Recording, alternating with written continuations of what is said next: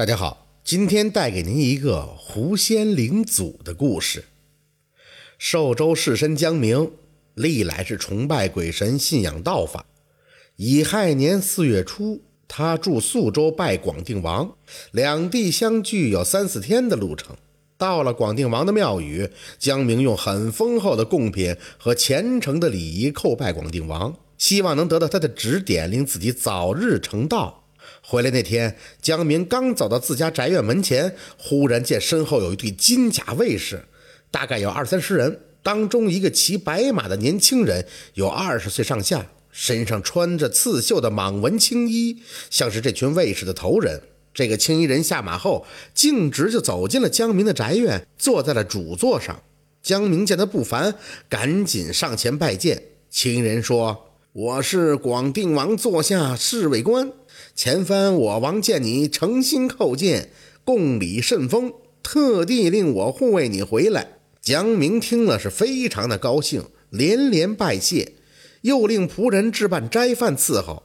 青衣人这时候说：“我常在王前伺候，顿顿吃斋，已然厌烦。今日离我王远矣，应该稍微可以沾一点荤腥。”江明听了后，又让下人准备了四处之肉招待他。青衣人看来很满意，他遣返了卫士，独招江明谈话。他看似不经意的话语中，往往讲出江明府宅中以前曾发生过的事情，都很准确，令江明对他身份是深信不疑。过了好几天，青衣人似乎都没有离开的意思。他每日要求江明好酒好菜的招待他，行为举止完全不似一个神仙该有的样子。联想到青衣人到来后，府中接连有人生病，江明开始怀疑起了他的身份，准备再去广定王庙宇问个明白。他刚走出城不远，就看见一个道士急匆匆地往城里赶。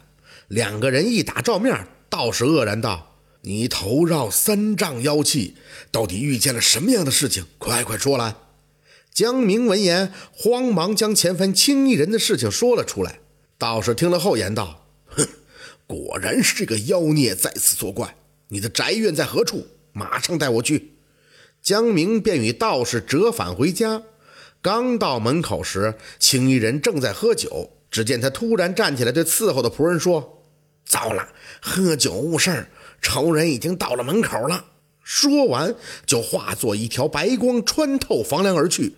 道人在门外见一道白光冲天而起，叫道。不好！此妖狐要逃，便脱了道袍往空中一扔，道袍飞出后将半空中的白光包裹住，跌落在院中。道人赶紧进门，只见那青衣人早就撕破了道袍，站在院中，对道人言道：“申道子，我并没做伤天害理之事，为何屡屡为难我？”那唤申道子的道人回答道：“妖有疆域，你为何滞留人间，扰乱阴阳？”这实不为我道门所容。申道子言罢，又激起一道符咒。只见那符咒在虚空中一化十，十化百，百化千，将青衣人是团团的围住，动弹不得。青衣人看起来是非常的愤怒，他在符咒中大大喝一声：“九玉火咒！”瞬间，只见其全身发出蓝色的火焰，将符咒纷纷烧毁落地。申道子见状，又激起法器，叫摄魂珠。那摄魂珠乃是太上法器，能定天下妖魔之魄。青衣人见之，惨叫道：“九曲灵祖，救我！”突然间，天地颤动，一道黄光从天而降，化为一紫衣老道，站在庭前，一把就将摄魂珠抓在手中。申道子见状，只好步下台阶，施礼道：“晚辈见过灵尊。九曲灵祖乃狐类始祖，为女娲宫值日星官。申道子如何敢在他面前再造次？”只见那九曲灵祖笑道：“呵呵呵呵，申道长，我这胡孩不知天地大道，乱了人间的法度。”但请你念在他还没犯下弥天大错，看在我与你师长长青子又是好友的份上，宽恕他这一次，让我带回去好生管教，可以吗？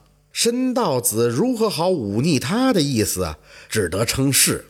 那九曲灵祖，那九曲灵祖又埋怨了青衣人数句，这才归还了摄魂珠，带着青衣人告辞而去。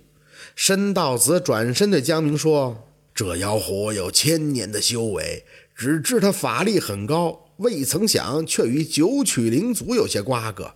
哎，罢了罢了，希望此事以后他能还入正道，不为祸世间就好啊。”江明闻言也是一知半解、不明就里的样子。总之，那狐仙随着灵祖修行去了。这就是狐仙灵祖的故事。感谢您的收听，喜欢听白好故事更加精彩。